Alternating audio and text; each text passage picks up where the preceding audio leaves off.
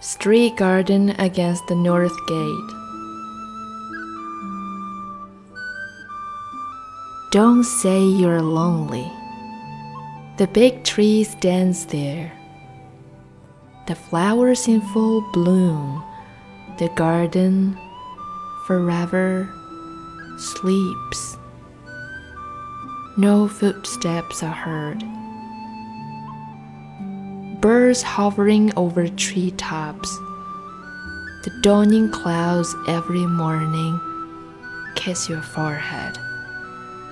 And you have a talk every evening with the best afterglow over the west hill.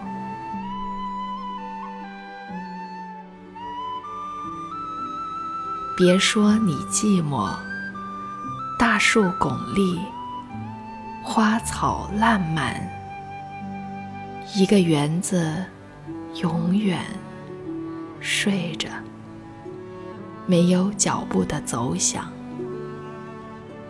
你树梢盘着飞鸟，每早云天吻你额前，每晚。